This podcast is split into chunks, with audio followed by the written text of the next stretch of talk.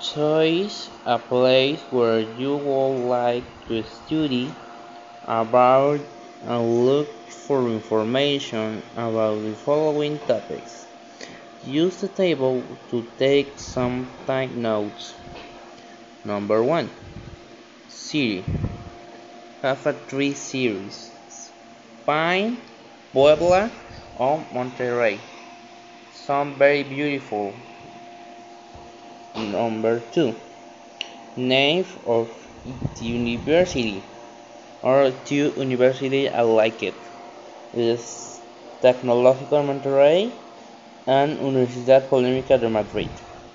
I like to study to two universities. Fields of study language, art, science, social studies, etc.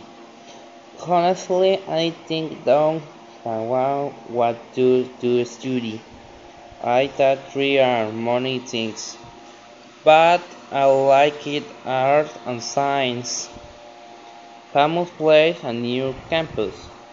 All of Spain and of Monterrey. Signs were places that I have never been before. I like it Spain, I like it Monterrey. Accommodations, students, residents, family, etc. I have a family in nature of two, but if they don't want to accept me, I will stay in student residence. It's very, very fun, very, very fun.